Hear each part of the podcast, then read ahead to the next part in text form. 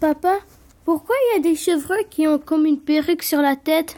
Eh ben tu sais fiston, ça s'appelle la malformation des bois. Des fois, à 7-8 ans, ces bois ne sortent plus de leur tête et après, ça fait comme une tour de cheveux.